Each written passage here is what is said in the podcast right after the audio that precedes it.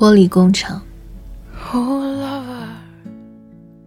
从看见到看见，中间只有玻璃；从脸到脸，隔开是看不见的。在玻璃中，物质并不透明。整个玻璃工厂是一只巨大的眼珠，劳动是其中最黑的部分。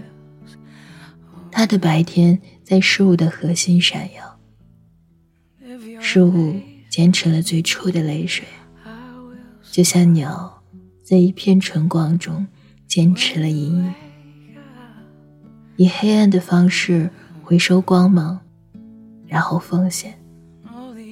在到处都是玻璃的地方，玻璃已经不是他自己，而是一种精神。